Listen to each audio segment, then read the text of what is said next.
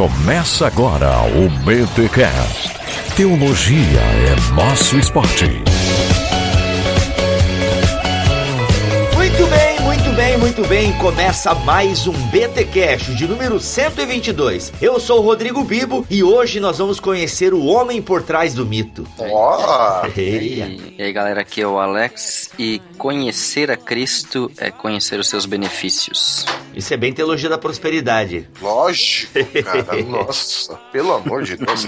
E eu sou Alexandre Milhoranza e nada como um pouquinho de terra preta pra deixar Lutero no esquema. Aí, aí, pra aí. adubar a teologia de Lutero, né?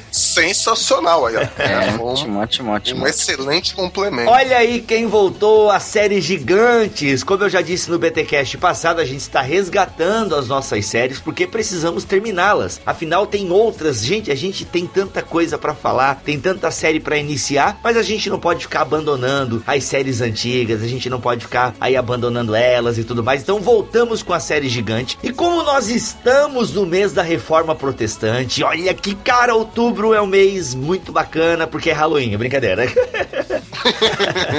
Mas é o mês da reforma. Quem merece. Ninguém merece.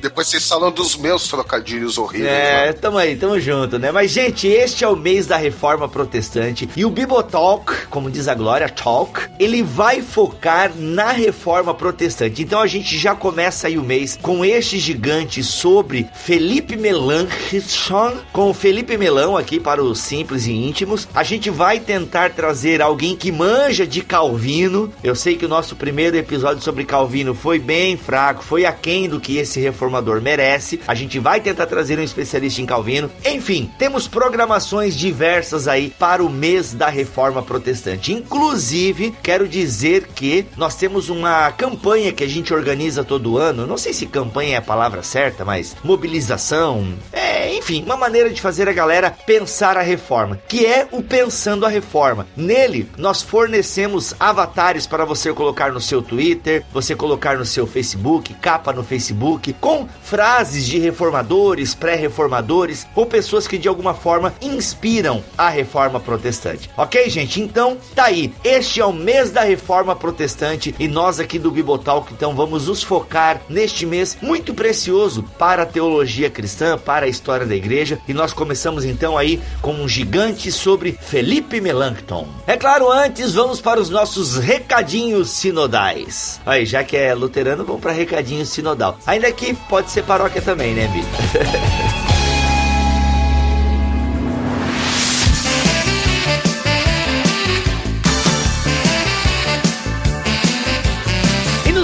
paroquiais dessa semana, melhorança, temos que dizer que nós temos um livraço na BT Store. É sensacional. É, sem dúvida, se você quer conhecer a história da teologia, a história do dogma, cara, o livro do Roger Olson, ele é, assim, fundamental. E esse é tão fundamental, Bibo, que esse eu fiz questão de trazer do Brasil essa, esses dois meses quase que eu estive lá aqui pra França. Estava me fazendo muita falta. Não é pouca falta, muita. E é uma linguagem simples, cara. Ele, ao mesmo tempo que ele traz um pouco da história da teologia, eu diria muito, né? É, obviamente ele não traz toda a história da teologia, mas aquilo que é central na história da teologia, o Roger Olson traz. Então, assim, se você quer entender, né, como nós chegamos à reforma protestante, como pensavam os teólogos, os pais da igreja, como pensavam os teólogos reformados depois da reforma, cara, essa obra é indispensável para você entender a história da teologia de Roger Olson. Você encontra na BT Store com frete incluso. E também quero indicar aqui o Cristianismo através dos séculos do. Esqueci o nome do cara. ah, Early Carnes. Isso, do Earl Cairns. Livraço também para você entender a história da igreja. Que foi outro, Bibo. Hum. Foi outro livro que eu trouxe do Brasil. Os dois juntos, pra gente ter um panorama melhor Uhum. do que acontece. Um mais teológico, outro mais político, vamos dizer assim, mas os dois indispensáveis para compreendermos o porquê a igreja chegou onde está hoje e por que não compreender a nossa herança de fé também. Muito bem, tá aí os dois você encontra na BT Store com frete incluso para todo o território nacional. E melhorando, já que estamos falando de BT Books, BT Store, nós estamos, cara, na preparação final do mais novo livro da BT Books, que é o Apocalipse Agora, uma introdução ao amilenismo. O Mac deve estar colocando foguetes agora na edição. Uhul! Cara, é o BTcast, a mãe de todas as hemorragias que nós colocamos no papel. Uma ouvinte, a Ana Paula, ela transcreveu todo aquele episódio do BTcast. Nós transformamos a linguagem, vamos transformar em livro e você vai poder adquiri-lo em breve na BT Store. Apocalipse agora, uma introdução ao amilenismo. Aguarde em breve. Sensacional. Isso quer dizer, Bibo, que os nossos ouvintes vão poder ler o podcast, aquele episódio? É Cara, e assim, ó, tá muito legal. Sério, eu sei que é, é, é, ah, claro, né? De você tu vai falar que é legal. Mas não, mano, sério. Há tempos eu não visitava aquele episódio. Acho que eu só ouvi quando lançou ele. E agora, né, fazendo todo o trabalho editorial, tá muito legal de ler o livro. Porque ele manteve o tom de entrevista. Claro que o Joaquim Avelino ele deu uma reformulada na linguagem, porque aquilo que nós falamos não fica tão bem no papel, né? Como tem uma transferência de mídia, então tem que fazer uma adaptação para essa nova mídia. Então o Joaquim. A dinâmica é diferente diferente, né, Isso, né? então ele tornou aquilo que nós falamos melhor de ler. E o Mac fez alguns complementos também nas nossas falas para a coisa ficar bem mais clara. Tá muito gostoso de ler, porque conforme você vai lendo, cara, você vai ouvindo a voz do Leandro Lima na sua cabeça, sabe? Você vai ouvindo a minha voz, desculpa por isso. Você vai ouvindo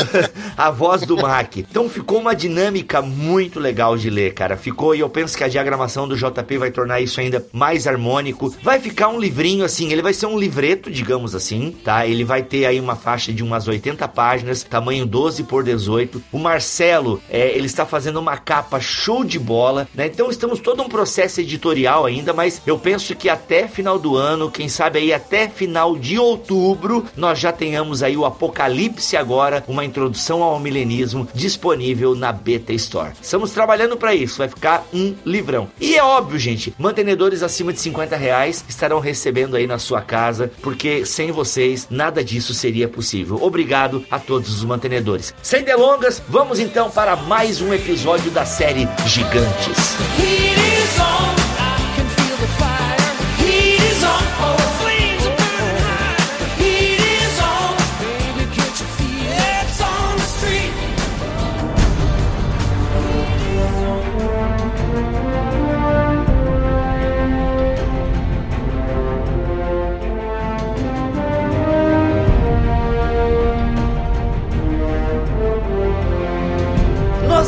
Precisamos aqui neste episódio fazer toda uma introdução à reforma protestante, porque tem vasto material aqui no bibotalk.com sobre isso. Tem dois BTcasts sobre Lutero, inclusive, né, esses BTcasts sobre Lutero marcam a entrada do Alex, é, não exatamente a entrada, né, mas aquele clique que deu para trazermos o Alex para a equipe do BTcast e tal. Então tem dois episódios sobre Lutero, né, e nesses dois episódios a gente faz uma introdução à reforma protestante. Eu só tô no segundo. Só tá no segundo já, mas mas acho que ainda não como integrante oficial, né, Alex? Não, não, convidado. É, convidado. tu tá no segundo como convidado para falar da teologia e tal. E, cara, tem vários episódios sobre a reforma protestante aqui, tá? Então, a teologia de Lutero, ela tá bem difundida ao longo dos BTcasts. Tem textos também que o Alex já escreveu aqui no Bibotalk. Então, coloca aí Reforma Protestante lá como procura no site que você vai achar bons materiais, ok? Se não achar, manda um e-mail pro Alex. Brincadeira. Mas nós nunca falamos deste homem, né, que de, de, certa forma é fundamental para toda a história da reforma protestante. A gente sempre acaba focando em Lutero, em Lutero e acaba deixando o Felipe Melanchthon um pouco de lado. Mas hoje. É porque ele não é gigante, né? Ele não é gigante, é verdade, né? Meio fraquinho, raquítico. Isso quer dizer, Bibo, que nós temos uma dívida histórica com Melanchthon? Temos, com os descendentes, né, de Melanchthon, olha aí. Isso. Mas falando sério, cara, a, a gente não, não se fala muito do Felipe, né? A gente foca muito em Lutero é porque assim, é, é como as pessoas falarem, como quando elas falam do Bibotalk, né? Umas focam no Alex, outras focam no milho, outras focam na glória, no Bibo. Não, milho. Não, não, tem gente que fala, cara, eu gosto muito, eu ouço isso, tá? Meu, olha, BTcast que tem milho, eu ouço de certeza, né? Então é assim. O WhatsApp ele só vem procurando pelo Bibo. É, aí não, tem gente que é o Bibo, tem gente que escatologia não é o Mac, não sei o que. Isso é uma, é uma visão muito unilateral. Assim como falar da reforma, né? Ah, Ah, o Lutero, Lutero. Mas, cara, Lutero, ele, digamos, é o que aparece, é o brasão da reforma. Mas lendo um pouco agora sobre o Felipe Melão, inclusive, né, a, até o Alex falou que ele não era gigante, o próprio Lutero e algumas pessoas julgavam ele pela aparência dele. Tipo, meu, esse cara aí, certo, né? Mas quando ele abria a boca, opa, pera aí, acho que a gente tem que prestar atenção. É interessante quando ele chegou em Wittenberg, depois de já ter sido contratado e passou uns dias ali na cidade, fazendo a mudança, né, antes de dar a primeira aula, piazada na rua, assim, olhava para ele e tirava sarro dele, né, tipo, sofreu um bullying na chegada em, em Wittenberg, o pessoal, tipo, não deu nada, daí quando ele foi lá na frente, eu, ah, é o novo professor de grego da universidade, daí todo mundo, oh. E ele era novinho, né, Alex? Tinha o quê, 20, é, 21 anos? 20, 20 ou 21 anos quando ele chegou em Wittenberg. É, é. Caramba. Vamos então a alguns dados biográficos do, do Melanchthon, porque realmente me espantou. Aliás, não é que me espantou, era meio que normal também, né? A galera na adolescência já tá fazendo mestrado, né? Eu tô com 30 e quase 33 e não terminei o meu ainda. Ah, cara, eu tô com 38 e tô terminando, então. Caramba, então... gente, a gente vai ter um quarentão no BTcast, velho, daqui a dois Calma, anos. Calma, ainda não. Caramba, um quarentão no BTcast, meu Deus. E o cara ainda fala sensacional. Meu Deus. Vê se cresce, né, mano? Pelo amor de Deus. Mas o Felipe Melanchthon, Alex, a pronúncia do Melanchthon é... Controverso. É grego, cara. Grego tem tantas pronúncias quantas você quiser criar para ele.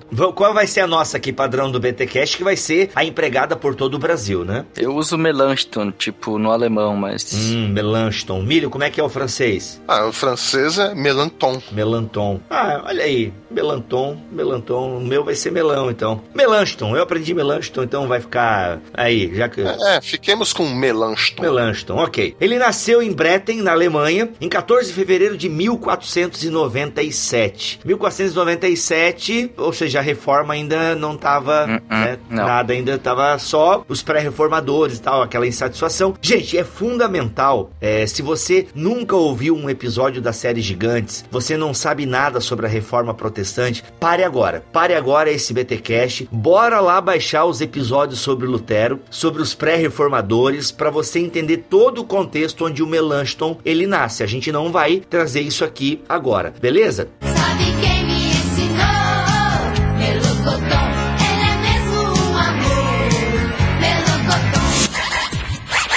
Mas o que acontece? Na adolescência, olha o que o cara ganha do pai. Pensa em você, adolescente aí, que tá ouvindo o BTcast. Existe alguns adolescentes que ouvem o BTcast. Mas na adolescência, o que, que o cara ganha de presente do pai? Uma gramática grega e uma bíblia. Pensa, se você dá hoje pra um adolescente isso, ele fala, pô, valeu, pai, obrigado. Ele abre a gaveta e joga lá dentro.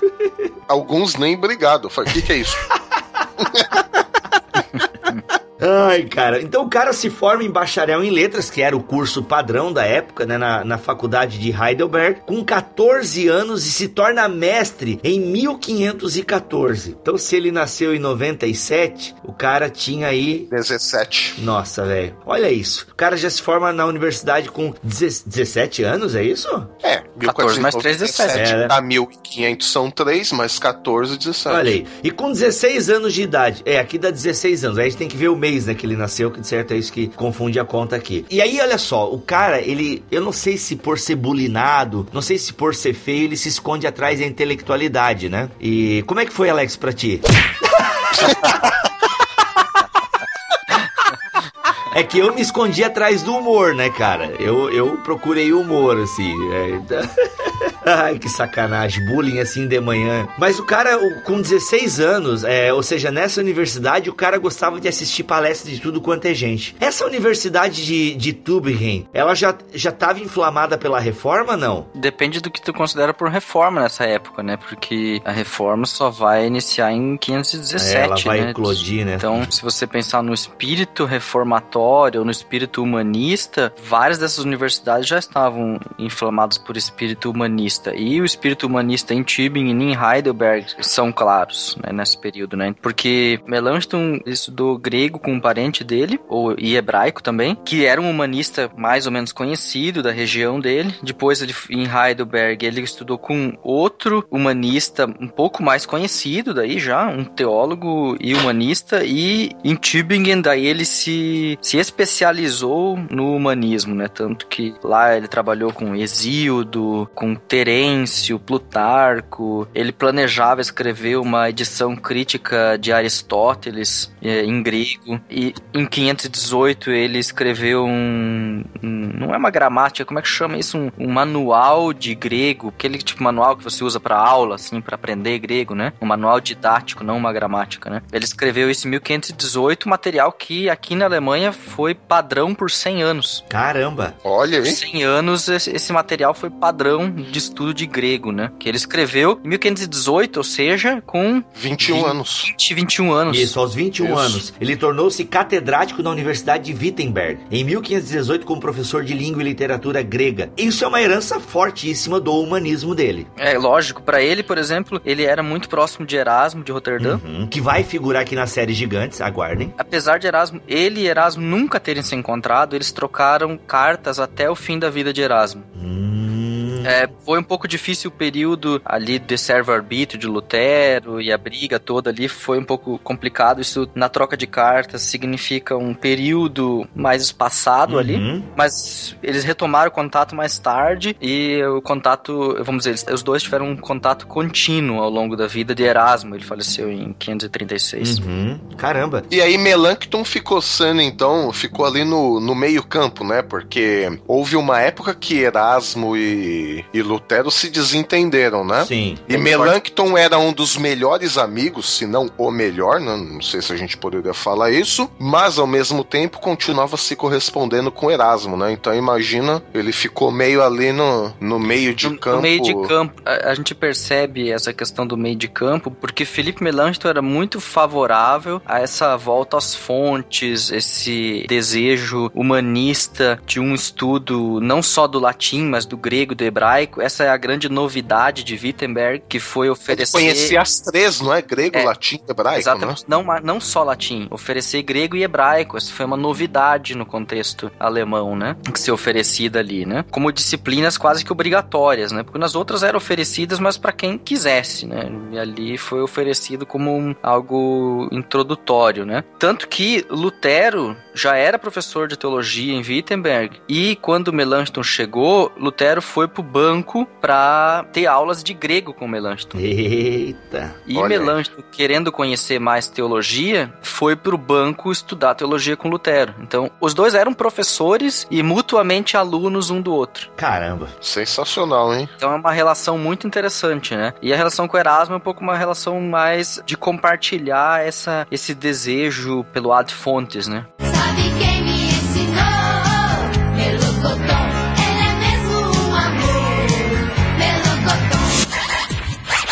Eu fico imaginando o Lutero bêbado assim, falando: Ô Felipe, o que, que tu anda se correspondendo com aquele sapo coachante lá, rapaz?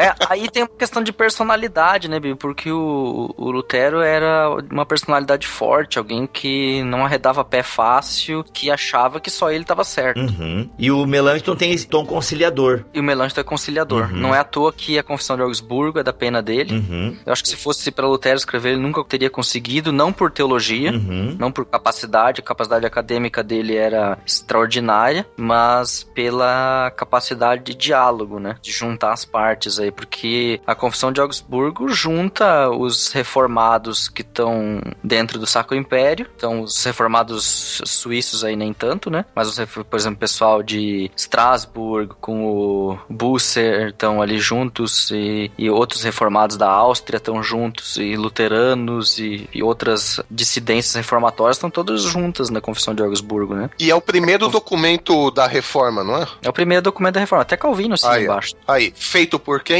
Melanchthon, um dado novo aí que a maioria das pessoas não conhecem, né? O primeiro documento da reforma foi feito por Felipe Melanchthon. Porque Lutero não podia sair, a gente tá, se adiantou um pouco na pauta. Exato, Lutero não podia sair do Wartburg, ele tinha que ficar lá no exílio dele por questão de segurança da vida dele mesmo, tava em jogo. Eu tive conjectura, e se Lutero tivesse livre, mas é, eu acho que foi historicamente muito propício que Melanchthon tivesse tivesse escrito esse documento, porque ele conseguiu juntar muita coisa. Só pro pessoal entender, porque ah, o Carlos, quem? Carlos quanto? Carlos V. Carlos V ele queria, né, de novo jogar as igrejas ali daquela região para Roma. Então, Sim. e aí o que ele, ele pede que se escreva uma confissão, tá? No que que vocês acreditam, o que que é que tá pegando. Mas isso a gente adiant- adiantou meio que na pauta, a gente não andou demais não? Ou não? Já dá pra gente falar disso aqui? Dá pra falar disso. Ah, vamos, só, é, já que estamos nessa É vibe. que esses são, é que esses são os, os dados externos, É, né? são, Porque, são- É, são porque dados tem externos. alguns pontos teológicos do a teologia do Melancton, né? Aí sim a gente pode Aí falar mais pra- pra é. frente. Então, só o pessoal entender, isso foi em que época, então, que ele escreveu essa... é, não é a Lost Comunes ainda, né? Não, não, a Loki Não, não, não.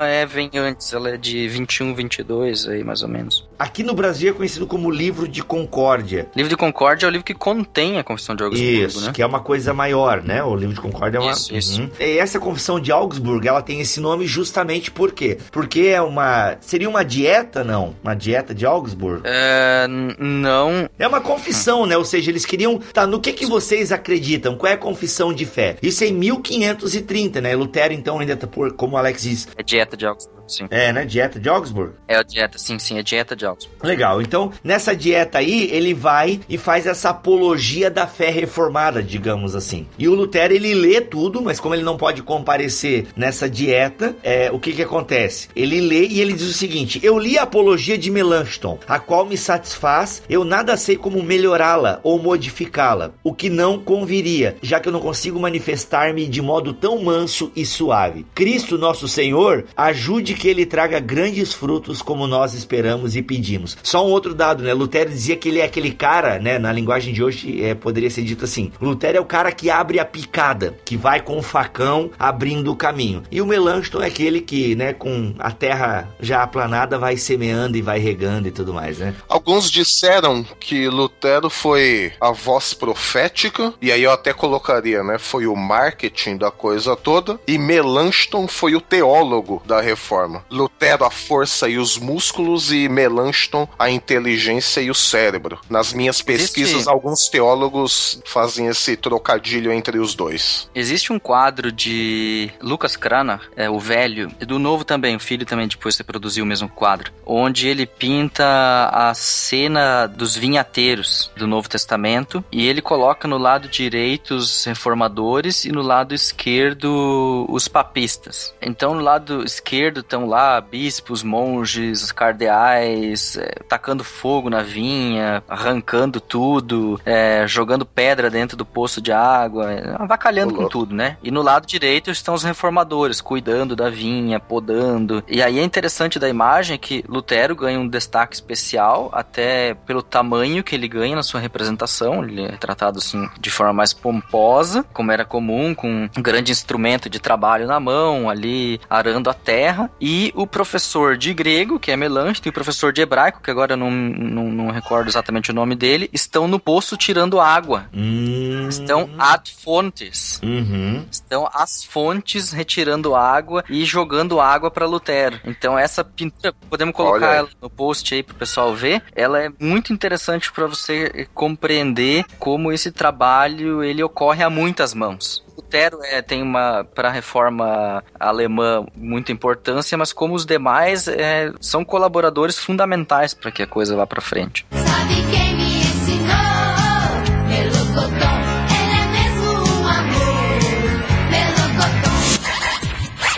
E aí o que acontece? Em 15 de junho de 1530, o imperador Carlos V ele entra em Augsburg e queria que o documento fosse simplesmente entregue. Porém, os príncipes, né, ou seja, aquela galera né, que cuidava das regiões da Alemanha, que tinham interesse na reforma protestante, eles conseguiram que ela fosse lida. O que, que acontece? Então, essa leitura ela ocorreu no dia 25 de junho de 1530, às 15 horas. E ele foi lido em latim em alemão pelo chanceler Christian Bayer, da Saxônia Eleitoral. E aí o que acontece? Ela, vai- ela é assinada por sete sete príncipes e ela fica conhecida como, ó, as igrejas reformadas, né, dessas regiões da Alemanha acreditam nisso daqui. E cara, ela foi fundamental, né, pro estabelecimento da reforma nessas, nessas regiões. Ah, com certeza. Por que, que ela é fundamental? Porque ela estabelece, primeiro, um ponto onde todos podem convergir e podem se agarrar nele e buscar legitimação para sua fé e para sua existência como grupo de fé, né? Então é o primeiro documento onde você pode dizer ali eu tô junto, eu tô junto desse pessoal. E como você tem é, assinando essa confissão, é interessante observar, você tem príncipes eleitores, ou seja, abaixo do imperador seriam o- as pessoas mais poderosas do reino, do império. Você tem os conselhos e na edição portuguesa diz burgomestre, burgameister, isso é tipo prefeito de uma cidade livre, no caso, por exemplo, tem o prefeito de Nuremberg assina e de outras cidades livres, e o conselho dessas cidades também assina, ou seja, você tem vários territórios dizendo não pro imperador. Isso é interessante. Eu li em Ulm, que também é uma cidade livre, que não lembro se ela assina, mas ela tá junto no processo reformatório, onde o primeiro padre da cidade, que introduziu a reforma, e depois ele foi para Wittenberg estudar com Lutero, e ele escreve de Wittenberg pedindo pro pessoal se colocar contra, para que o conselho se colocasse contra o imperador e, e assinasse documentos reformatórios e, e continuasse com o processo de introdução da reforma. É uma coisa complicada, porque cidades e detentores de poder locais precisavam se colocar contra o imperador, é, que era uma força bastante considerável, né? alguém realmente poderoso. Então, Carlos V é alguém super poderoso. Ele tem na sua mão a Alemanha, a Áustria, a Itália, Espanha e Portugal. Né? É, o reino dele é gigantesco. E se você pensar que ele reina sobre Portugal e Espanha, ele reina a América inteira também. né? Então, É, verdade. mais metade do mundo é império de Carlos V, né? E é contra esse camarada que essa galerinha de Wittenberg vai buscar legitimação, né? Não só de Wittenberg, mas aí na dieta de Augsburg já a gente já tem outras cidades e outros reformadores se unindo, né? Unindo forças para conseguir esse direito de introduzir o novo ensino. E o solo teológico foi em cima do Felipe Melanchthon, né? É, ele consegue compor um- uma base comum para todos, né? E essa base comum não, não vai ser em cima de alguma doutrina específica, mas ele vai constituir uma série de questões básicas que ele compreendeu, né? Sobre a escritura, sobre a pregação, sobre os sacramentos, sobre a graça. E aí é fácil de entender como eles se uniram, né? Se você conhece calvinismo, você vai lá olhar lá que, por exemplo, você vai encontrar licença para falar de predestinação. Arminianos não existiam, então essa preocupação não existia, né? Sacramentos, os calvinistas concordam com os luteranos a grosso modo, né? Sobre meios da graça. Então, você vai ver que é uma teologia que fecha para todos os lados, pelo menos em princípio, né? E ele não vai tratar, por exemplo, questões litúrgicas onde há uma diferença muito grande, onde os luteranos são mais permissivos quanto a tradições e os zwinglianos são mais restritivos. E ali ele vai dizer que são costumes locais, temporais e que sobre esses não há necessidade de unidade. É que o Melanchthon também ele tinha pelo menos aí três eixos teológicos, né? Ele vai trabalhar muito na questão de rejeitar a autoridade da Igreja Católica, principalmente ali na, na Confissão de Augsburg, né? Ele vai rejeitar também a lei canônica, a lei dos escolásticos, aí um outro rompimento grande, e vai colocar a Bíblia como autoridade única e final para o cristão. Então isso é uma redação do Melanchthon. Esse apanhado de teológico de Melanchthon nasceu basicamente dos estudos dele no livro de Romanos, né? E aí para buscar aí um tom conciliador, né? Alguns vão dizer que se tratam dos principais tópicos comuns da ciência teológica. E é justamente isso também que vai diferenciar o Melanchthon em grande medida de Lutero, né? Porque o Melanchthon, ele colocou tudo isso de uma forma extremamente metódica, que vai ser também bem diferente de Lutero, que não era nada metódico nem sistemático, e também contraposição à teologia da Igreja Romana naquela época, que era uma teologia muito oral. Então são dois rompimentos aí que o Melanchthon ele faz: a oralidade da tradição católica e a falta de sistematização do Lutero, né? Porque por um lado, Lutero, ele era um cara paradoxal, grande parte da teologia de Lutero era paradoxal, dialética, né? Coisas que se contrapõem, e Lutero não era sistemático. Melanchthon, por outro lado, era extremamente metódico e sistemático também. Então isso foi o contraponto, digamos, que Lutero precisava para organizar o movimento da reforma.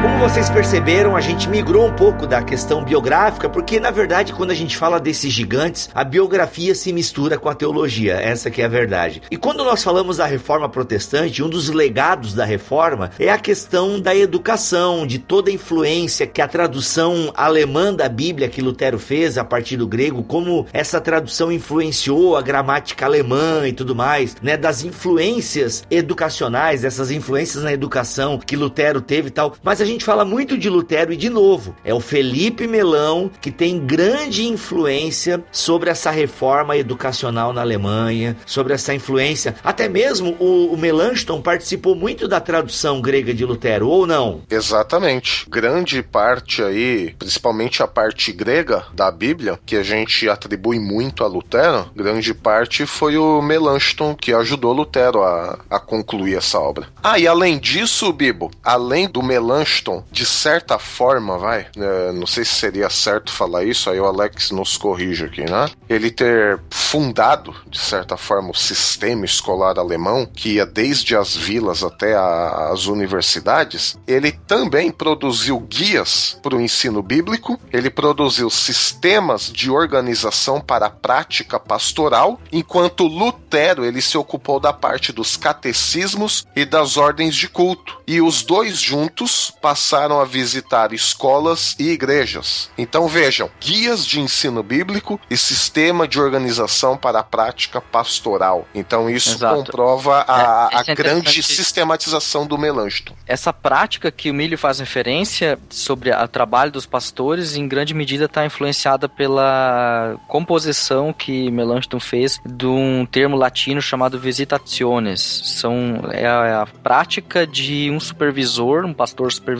visitar comunidades e eh, igrejas e verificar como é que a coisa está andando. É, então, nesse sentido, Melanchthon deu uma contribuição bastante grande. Porque aquela parte de organização de igreja mesmo, como é que as coisas vão ser, que hierarquias vão existir, quem vai ser responsável por X, Y, Z dentro da igreja, quem tem direito a isso, aquilo, aquilo outro. Essa parte de estatutos de igreja foi desenvolvido por Bugenhagen. Como é que é? Bugenhagen. Meu Deus. É, Bugenhagen foi É aquele É, sorvete, não é? Paz, paz. É uma terceira figura em Wittenberg. Ele não era diretamente um professor de teologia, ele era, digamos assim, o pastor da cidade mesmo. Uhum. Ele foi contratado um pouquinho depois da eclosão da reforma para cuidar do pastoreio da igreja de Wittenberg. E então, como pastor, ele se ocupou desenvolvendo sistemas de traduzir essa nova reforma, né, esse novo ensino sobre o evangelho em estatutos da igreja que não fossem mais é, aqueles estatutos romanos. Uhum.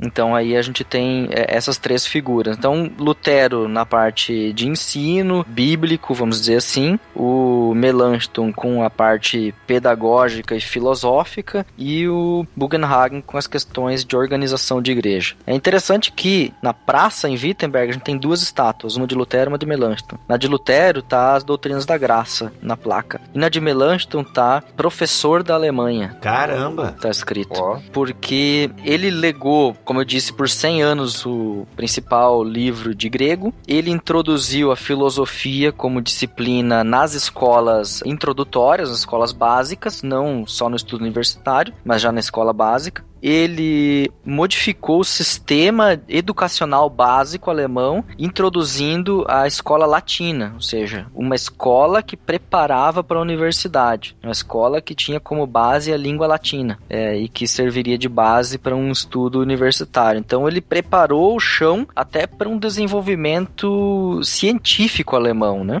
Porque para ele, por exemplo, a universidade deveria incluir matemática e geografia nos seus estudos. Meu, tem até uma discussão discussão que ele teve com um doutor, né? Que o cara falava, ah, eu não vejo a importância da matemática e tal. E diz que o Felipe ficou doido, cara. É, isso não é conversa de um doutor e tal. Isso parece mais de um burro, não lembro agora o que que. É, cara, eu sei que ele parte pra cima do cara na porrada. O Lutero disse que ficou assustado com aquilo e teve que apartar os dois. Mas o Melanchthon, que era pacífico e gentil, Aham. Segundo dados aqui do Franklin Ferreira, no livro Servos de Deus, que você encontra na BT Store com frete incluso para todo o Brasil, ah, ele tá dizendo isso, né? Que jabá horrível. né?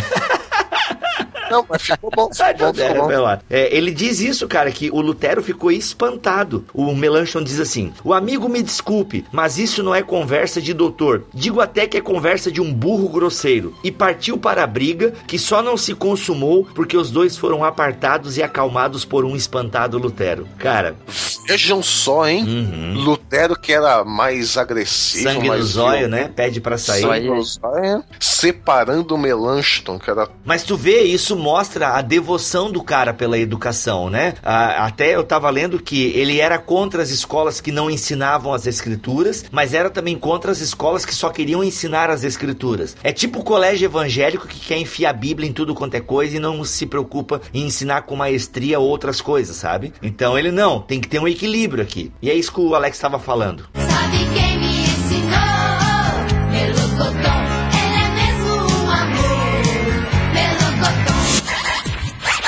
É interessante, por exemplo, que é, Melanchthon, ele. Eu não sei até que medida ele acreditava nisso, mas o espírito da época também tá aí. Ele se iniciou na alquimia também. Ele curtia umas ideias de alquimia. Tanto que na casa dele, 100 metros pra frente, em direção à igreja do castelo, no lado direito, tinha uma casa de um alquimista. Era a casa do Paulo Coelho. Era a casa de um alquimista. Que horrível! Isso foi horrível. Então ele, ele tinha um interesse sim por essas artes matemáticas e claro, a matemática nesse período está muito ligada ainda à alquimia, né? Não é aquilo que a gente conhece por matemática, aquela coisa quase mecanicista, né? Assim, quadrada e sem nenhuma outra possibilidade. Então ele estava ainda bem ligado com a alquimia e aí você percebe que quanto o Melanchthon também achava interessante se aventurar nessas áreas. Outro ponto que é interessante a gente reforçar sobre esse apego do Melanchthon pela educação e tal, é que ele dizia o seguinte: aplico-me a uma coisa, a defesa das letras. Convém que o nosso exemplo se inflame a mocidade de admiração pelas letras e que as ame por amor delas e não pelo proveito que delas possa tirar. A ruína das letras traz consigo a desolação de tudo que é bom, a religião, os costumes, coisas divinas e coisas humanas. Quanto melhor é um homem, tanto maior é o ardor que tem por salvar as letras, porquanto sabe que das pestes a mais perniciosa é a ignorância. Uma escuridão terrível cairá em nossa sociedade se o estudo das ciências for negligenciado. Ou seja, ele acreditava nessa ideia holística e eu acho isso muito bacana, porque quando a gente vai falar de influência na cultura, do envolvimento do cristão com a cultura, a gente puxa muito a reforma holandesa, a Abraham Kuyper e tudo mais.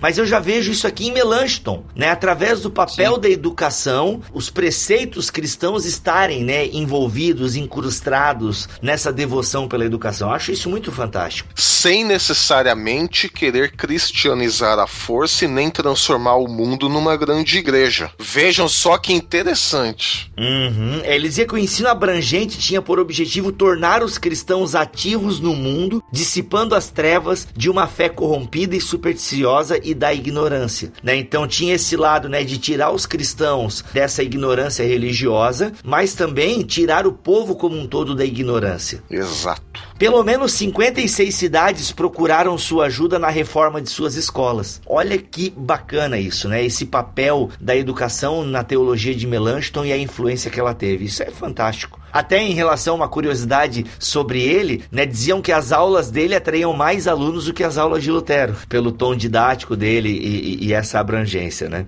Bom, falamos um pouco dessa parte educacional, ministro da educação do Melanchthon, mas quando a gente estuda um pouquinho dos trabalhos escritos do Melanchthon, na teologia dele se sobressai alguns pontos que você ouvinte vai identificar. E aí veja vejam que Melanchthon ele escreve bem antes de quaisquer outros tratados teológicos, né? Ah, inclusive ele, alguns dizem que ele foi o teólogo da Reforma, o sistematizador da Reforma, né? Ou o que iniciou, né? A parte teológica da Reforma. Então aqui eu tenho pelo menos quatro pontos da teologia do Melanchthon que se sobressai principalmente na Confissão de Augsburgo. O homem, ele é limitado pelo pecado, ou seja, ele não pode ajudar-se a si mesmo. Ponto 2. A lei é o agente revelador do pecado no homem. Ponto 3. É Deus quem inicia a obra de salvação. E quarto ponto, o indivíduo a recebe, recebe a salvação pela fé em Cristo. Então notem que esses quatro pontos vão ser os pontos que depois Lutero mesmo, né, vai trabalhar mais sobre isso. O próprio Calvino também vai trabalhar essas questões, mas tudo parte de quem? Da teologia do Felipe Melanchthon. Sabe quem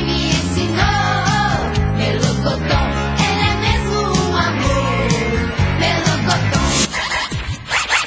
Alex, a Confissão de Augsburg, eu tô aqui com o livro de Concórdia e nela contém a Confissão de Augsburg. Mas a forma que o livro foi diagramado, né, a- a- o livro de Concórdia, eu não consigo discernir aqui exatamente onde é a Confissão de Augsburg. Porque, teoricamente, aqui tem, né, a- começa a partir da página 23, a Confissão de Augsburg, daí fala da tradução do alemão, da tradução do texto latino. Ó, o texto ele funciona assim. Hum, Tem introdução e daí tem os três símbolos da igreja antiga. Daí tem a confissão de Augsburgo, já de cara. E daí tem a apologia em seguida, os artigos de Smalcalda. Tá, e esses artigos de Smalcald, eles fazem parte da Confissão de Augsburg ou não? gente? Isso é só Não, não, não. de Concórdia? Não, não, não. São textos diferentes, são textos diferentes. Isso. A confissão de Smalcalda é, são, é um texto, eu acho mais tarde, 1536. É, o conteúdo da fórmula da Confissão de Augsburg. Qual é o conteúdo dela específico? Aqui, pelo que eu tô vendo no livro de Concórdia, tem o quê? Um artigo sobre Deus, artigo sobre o pecado original, sobre a nova obediência, justificação, ofício da pregação, do batismo, que é a igreja, Santa Ceia, a volta de Cristo para o juízo, a fé e boas obras. E aí segue aqui, né? Artigos sobre os quais a divergência em que se recenseia, blá, blá. Então, assim, não fica muito claro, até porque ele faz uma contagem contínua aqui no livro de Concórdia. Aí eu não consigo identificar direito, assim, o que que é o...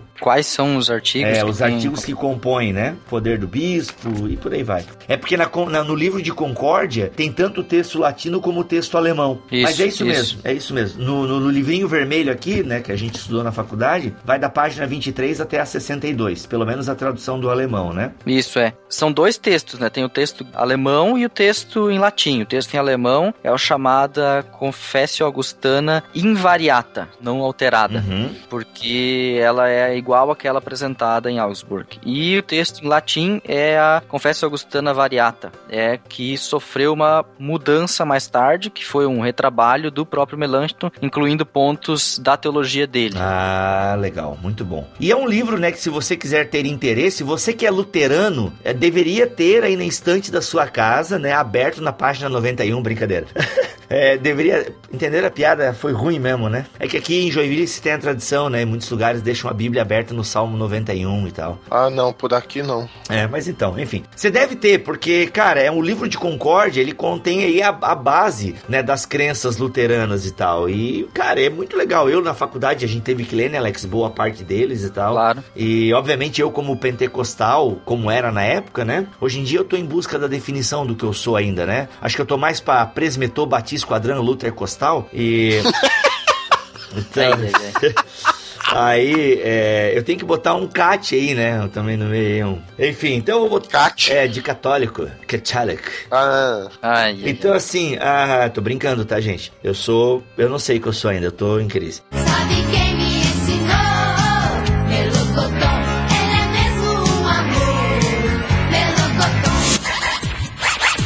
bem, vamos caminhando para o final deste episódio, até porque o Alex precisa sair, atender demandas familiares, então vamos caminhar aqui para a morte. Vamos matar o Melanchthon logo aqui. Ele morre em 1560 em Wittenberg. Ele escreveu, entre outros, gramáticas e livros didáticos, manuais de lógica, comentários bíblicos, né? os principais são as epístolas de Romano e Colossenses, edições de textos bíblicos. Aqui por edições de textos bíblicos, certo? Ele olhou né, as várias variantes do texto grego e tal, e meio que criou aquilo que nós usamos hoje em dia, né? Da 27 edição da Nestlé Aland. O Melanchthon fez a edição dele. Ele fez manuais de ética, política e direito, obras de doutrina cristã, discursos acadêmicos, cartas, entre elas aquele que, aquelas que ele trocava com Erasmo de Roterdã, e poesia. Pensa num camarada completo. Ele era muito inteligente, né? E essa variedade de escritos mostra justamente isso. Então ele morre em 1560, deixando um legado gigantesco para a reforma protestante. Então, gente, isso é muito bacana. Ele era um camarada, inclusive, né, que deixou como legado essa, essa questão de, pô, pra que tanta divisão nas igrejas e tal? E isso ressalta esse tom conciliador que ele tinha. O que é interessante na morte dele são primeira data 1560. Se você perceber, ele começou em Wittenberg em 1518 e, e trabalhou lá até 1560. Significa que ele começou a trabalhar antes de Calvino Uhum.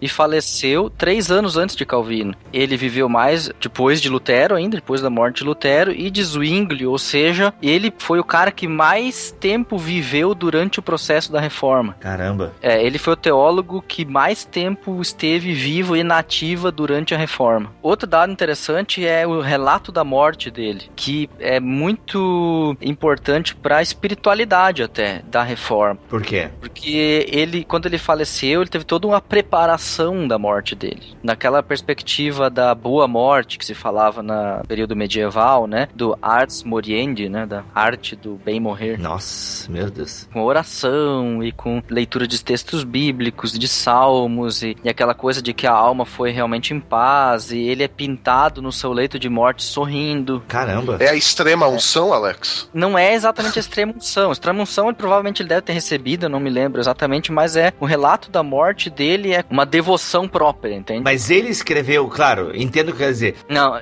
não, não foi ele que Ah, escreveu, tá. obviamente, Uhum. mas o relato da morte dele é um relato que é, ressalta o quanto ele foi ter com Deus em paz. Uhum. Poxa, que bacana, Com hein? tudo em dia, sabe? É aí essa expectativa de, ah, de quando eu morrer, eu quero morrer assim como ele, com tudo em dia com Deus, tendo orado, tendo oportunidade de confessar os pecados antes de morrer, etc e tal. Então, toda essa questão com Melanchthon entra dentro da reforma, ou, digamos assim, já vinha do período medieval, mas é cristalizado dentro da reforma com Melanchthon, né? Pô, é uma pena que a Sinodal não traduz, né, para o português as obras dele, né? Não, pelo menos eu não tenho conhecimento. Não, ele infelizmente é deixado meio de canto mesmo pro próprio movimento da reforma, enfim, E geral. depois que o Lutero morreu, ele, ele tomou né, a liderança do movimento, mas a liderança dele não foi aceita né, por parte de alguns dos discípulos de Lutero. Né? Ele foi acusado de dar mais importância para a educação e construção de prédios do que em matérias teológicas. Essa é a alegação que fazem, né? Sim, é, teve uma série de controvérsias aí do partido dos filipistas contra o partido, é, agora não me lembro o nome do outro opositor, mas houve uma certa controvérsia aí entre dois partidos e já na velhice de Lutero, várias vozes eram muito mais ouvidas do que a do próprio Lutero, contexto da, da reforma na Alemanha, né? E acho que natural isso também, né? De que à medida que eles foram ficando velhos, eles foram é, sendo preferidos por outros novos, né?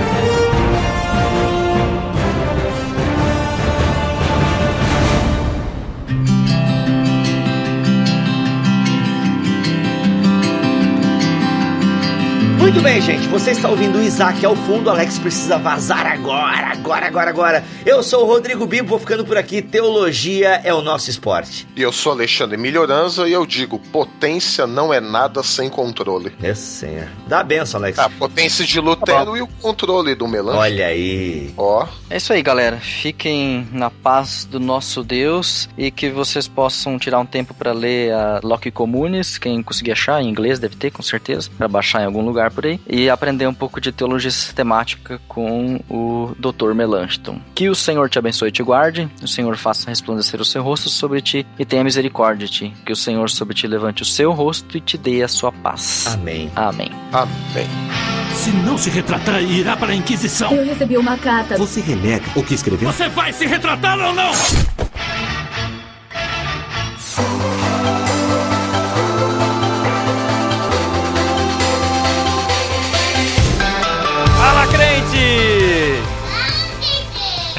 Começa mais um Concílios e Guilhotinas aqui no BTcast. Mais uma vez aí com a participação especial do meu filhote, o Davi.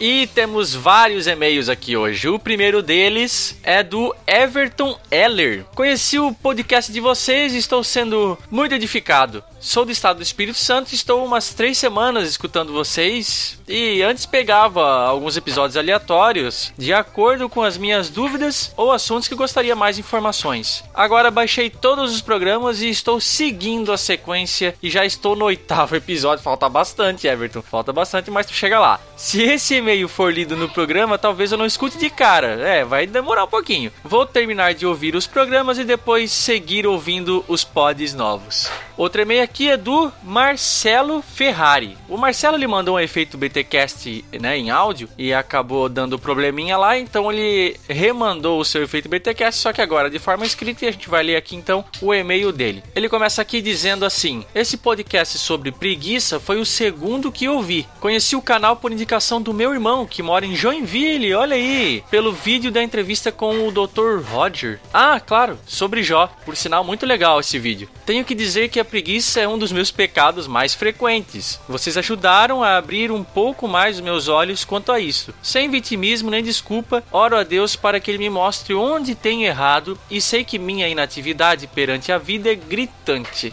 Como vocês citaram no podcast, falta minha paixão pela mesma, quer dizer, pela vida, né? Vejo que o conformismo e o comodismo é um grande contribuinte para esse pecado. Agradeço a vocês por trazerem alguns versículos de incentivo à ação e agradeço a Deus também por esse mover espero que seu ministério possa sempre prosperar. Um grande abraço a todos e que o Senhor os abençoe. Próximo e-mail aqui é do Vitor Alexandre Lopes de Oliveira. Olá, sou o Vitão, 20 anos, membro da primeira igreja batista em Curitiba.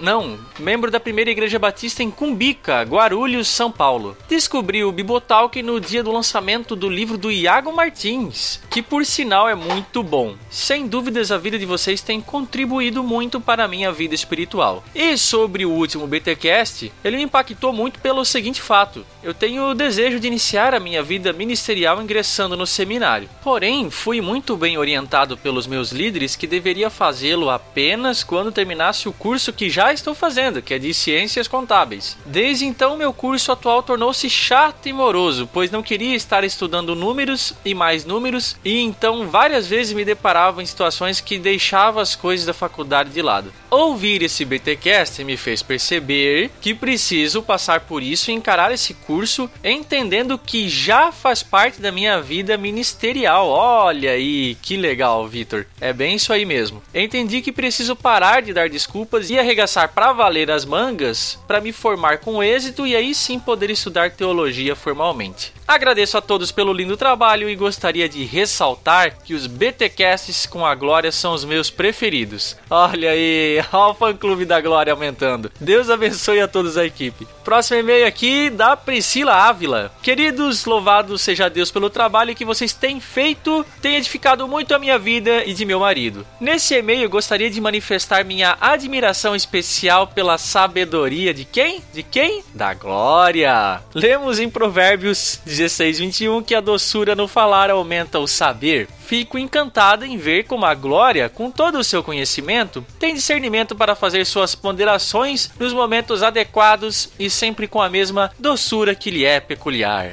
Que a sua vida continue servindo de modelo para que muitas outras pessoas se sintam cada vez mais instigadas a conhecer a palavra de Deus. Com carinho em Cristo, Priscila. Olha aí, dona Glória, que beleza! É muito legal ver que o pessoal vem reconhecendo o trabalho da Glória aí no BTcast e a gente, claro, como parceiros e amigos de ministério dela aí, nós nos orgulhamos muito também por ela estar na nossa equipe, com certeza. Outro e-mail aqui é do Silas Mendes. Olá, amados irmãos. Conheci o trabalho de vocês por uma citação do Iago Martins no blog dele. Olha aí o nosso parceiro Iago trazendo mais ouvintes pro BTcast. Tem sido uma grande bênção e espero que continuem nesse trabalho. Valeu, Silas, um abração. E o último e-mail de hoje é da Talita Garcia. Olá, sobre o último episódio, a bênção de quem? Da Glória Refizibá, tá ficando chato isso já. Poderia ser o som do meu despertador. Acho que o descanso é bom, traz sombra e água fresca, mas se a gente pensar no sentido da palavra descanso, só descansa quem se cansa. Por outro lado, a preguiça traz consigo a miséria. O pecado é assim, né? Não resulta em alegria nunca. Já vivi um período terrível em que era diariamente vencida pela preguiça, e hoje a luta é, na graça de Deus, um dia de cada vez. Sobre o uso inteligente do tempo, recomendo o excelente livro O Ócio Criativo, do Domenico De Masi. É isso, obrigado e fiquem com Deus, e que todos nós sigamos sem preguiça no lema dos marombeiros: foco, força e fé. Tá certo, Talita. Valeu, obrigadão pelo e-mail. Muito obrigado para todos que mandaram seus e-mails, aliás. Fica ligado aí, crente, que nós queremos lê-lo aqui no Concílios e Guilhotinas, beleza? Mas, para não ficar só na leitura, vamos de efeito BTcast com o Isaac Souza.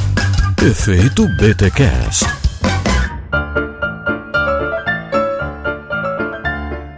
Olá rapaziada, tudo bem? Aqui é Isaac, falo de Blumenau, Santa Catarina. É, venho através desta falar para vocês que através do podcast a minha vida tem transformado.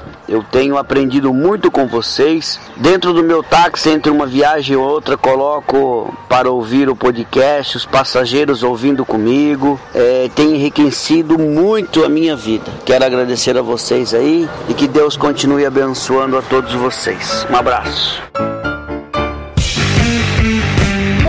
Obrigado, Isaac, pelo seu efeito BTcast. Valeu por ter mandado ele aí. E pra você que quer se comunicar com a gente, mas tá aí acanhado, com preguiça, né? Ah, só escuto o BTcast, mas não comento nem lá nas postagens, não faço nada. Crente, vence essa preguiça, faça alguma coisa, abre o teu notebook aí ou liga o teu celular e fala pra gente o que, que você tá sentindo nesse coraçãozinho de Deus. Mande dicas, sugestões de pauta, faça perguntas, ou mesmo está precisando de conselho, a gente dá conselho também. Ou quem sabe gravou o seu efeito BTcast e quer mandar para nós? Faça tudo isso mandando um e-mail para podcast@bibotalk.com.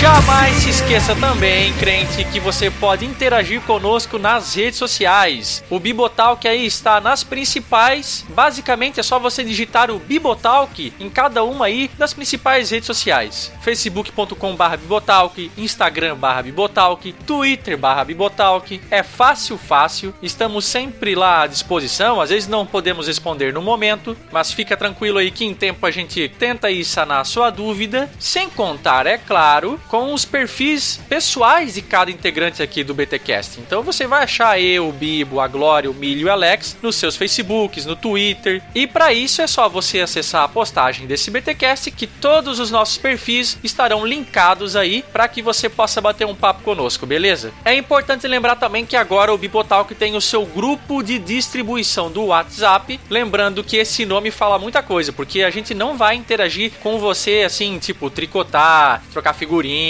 mandar fotinho um pro outro, resolver dúvida teológica. Não, não é nada disso. O grupo de distribuição do WhatsApp é simplesmente para você receber as nossas atualizações. Então, através desse grupo, você vai saber quando é que saiu o BTcast, os vídeos. Além disso, é claro, outras informações exclusivas que só nesse grupo você terá. Aliás, é bom dizer aqui que em cada rede social em que o Bibotalk está, você tem informações exclusivas. Então, é importante que você nos siga em cada uma delas, beleza? Então, se você quiser receber as informações do WhatsApp, anota aí o número, sinalzinho de mais, 49 174 764 9694. O número é meio estranho, mas é porque é um número internacional, mas cadastra aí o seu número nos contatos, depois atualiza o WhatsApp que ele vai aparecer lá, manda uma mensagem para esse número que a partir daí então você vai começar a receber as atualizações pelo grupo de distribuição do Bibotalk no WhatsApp. Por último, mas não menos importante, conheça o nosso canal no YouTube, o www.youtube.com/bibotalkvlog. Lá nós temos duas atrações bem conhecidas, o BT Vlog e o BT Papo, e a gente precisa muito que caso você tenha gostado do nosso conteúdo lá, dá curtir, dá joinha, compartilhe e tão importante quanto isso, assina o nosso canal, crente. Faça com que o nosso canal do YouTube tenha cada vez mais assinantes, fazendo assim com que a boa teologia se espalhe e se propague cada vez mais, beleza? Bom, é isso que eu tenho para dizer por hoje. Eu vou ficando por aqui e a gente se encontra aí no próximo BTcast, se Deus quiser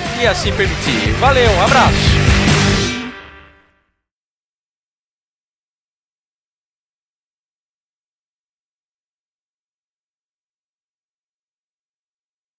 Ô, gente, eu só queria falar um, compartilhar um negócio aqui com vocês. Compartilha, mano, tamo aqui pra ouvir. Eu tinha aqui comigo, até agora há pouco, um monte, mas um monte de sensacional. E eu perdi tudo. Que isso? E agora eu fiquei sensacional nenhum, cara. Não, Meu não, Deus, cara.